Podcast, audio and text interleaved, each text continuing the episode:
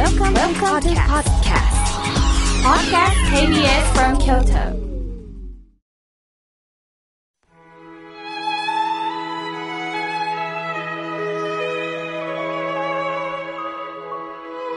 改めまして僧侶の河村明慶です今日の法話のテーマは開くは開くでも悟りを開くですまあ大層なテーマなんですが改めて悟るとは何でしょうか？皆さんと考えてみましょう。悟るというイメージなんですが何かこうひらめいた分かったということなんでしょうか？阿弥陀様は悟りそのものが現れてくださった仏様だと親鸞上人は明らかにしてくださいました。つまり阿弥陀様が悟りそのものが現れてくださった仏様だとおっしゃったんです。ではこの悟りのことを何というかというと無分別地とも言います。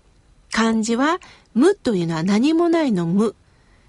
分というのは分けるという字、無分。別地の別は別にねの別です。知は知識の知に人はお日様。仏の知恵のことです。無分別地とも言います。難しいので分かりやすくお伝えしますね。無分っていうのは分けることがないと書きます。下から読むとね、分けることがない。つまり阿弥陀様は、あらゆる物事は分け隔てることありませんということです。そして、別地。すべての出来事は私と全部つながっています。一つのこととして見ていきましょう。そして、心を開いていきましょうっておっしゃったんです。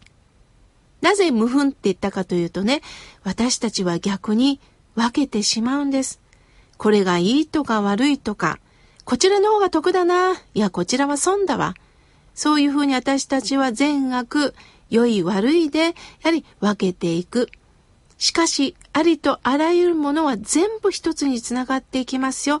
そのために、あなたの心をもっと開いて見ていけたら悟れますよっておっしゃったんです。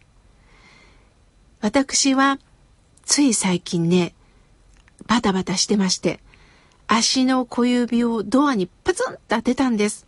皆さん経験ありませんか？足の小指をドアに開けた時の痛いこと痛いこと。もうしばらく耐えることしかありませんでした。やっと痛みが収まった時に友人のことを思い出したんです。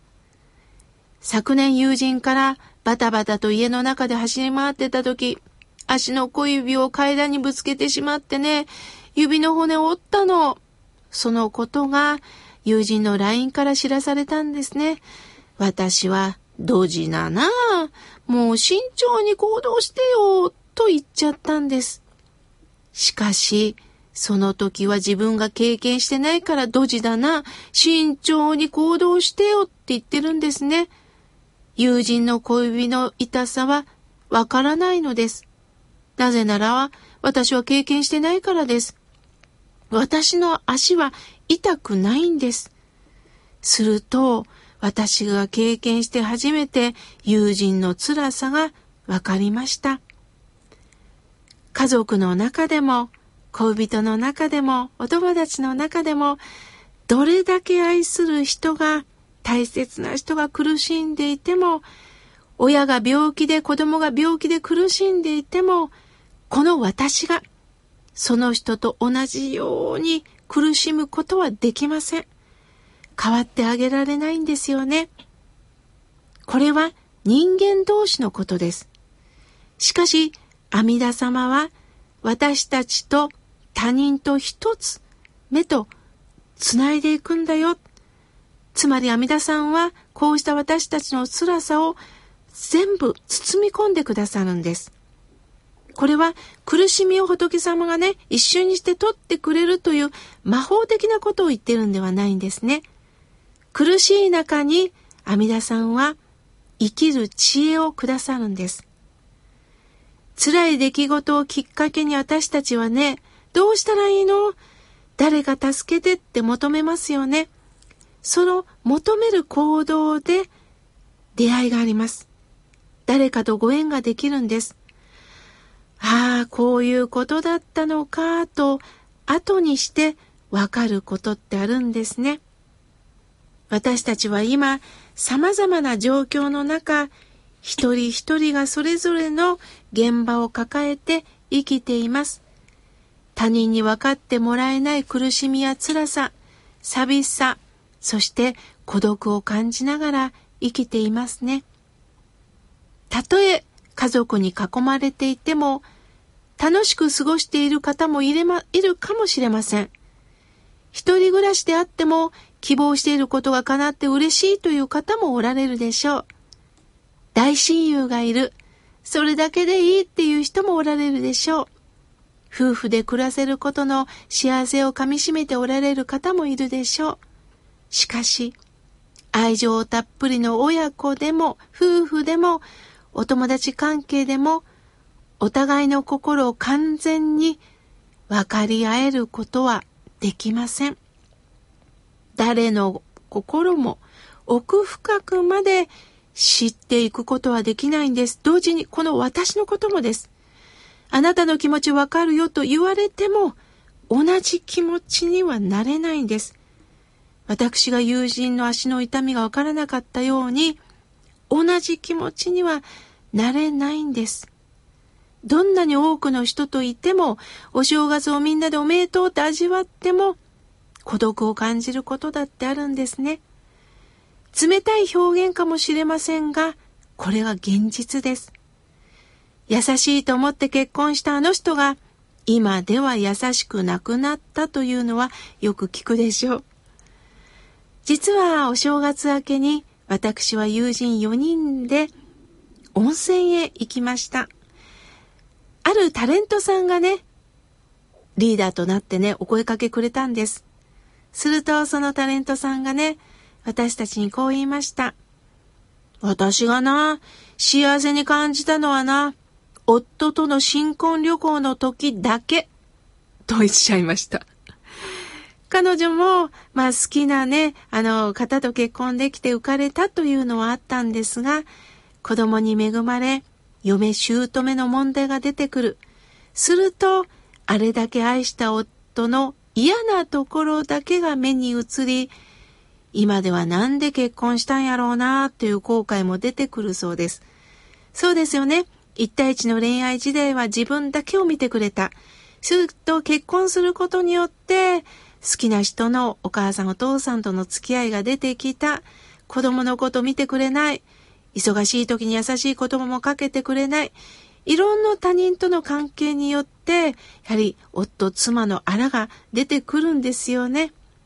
私は彼女を見ながら、どれだけ華やかな生活をしても、仕事をしても、家庭に帰る中での寂しさを持ってるんだな。ああ、みんな、どこかで寂しいんだ、辛いんだな、と思いました。やはり家族の中で理解してもらえない辛さってありますよね。すると阿弥陀さんは誰にも分かってもらえない私の心の奥底までも自分のこととしてあなたをそのままにはしません。あなたの苦しみをどうかこの私が包み込んでいきますよっておっしゃいます。姿、形には見えません。でも見えないけど働きかけてくださっているんです。単純に見守るとか寄り添うという言葉ではないんです。このね、見守るとか寄り添うっていう言葉は簡単です。しかし皆さんどうですか？なかなかできることってありませんよね。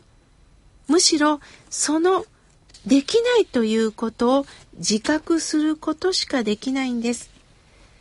私が20代の頃、大失恋をしました。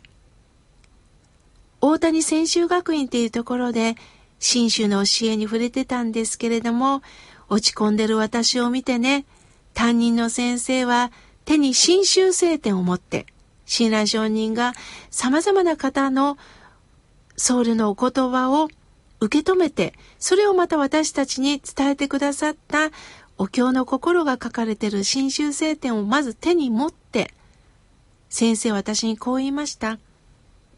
河村、すまん。俺はお前に何にもしてやれんのや。今のお前の悲しみを知ることしかできんのや。助けてあげられんのや。すまんなっておっしゃいました。私はその一言であったかいものを感じました。これが阿弥陀さんの心なんだなぁと思ったんです。どうか皆さん一日に一度、ご本尊の前に座りましょう。そして南無阿弥陀仏と頭を下げる。すると、阿弥陀様は、あなたのことを必ず救います。安心してください。一人ではないよと、温かい働きを私たちにくださいます。どうか安心して生きていきましょう。そのことが分かったのが、悟り、悟りが開かれるということなんですね。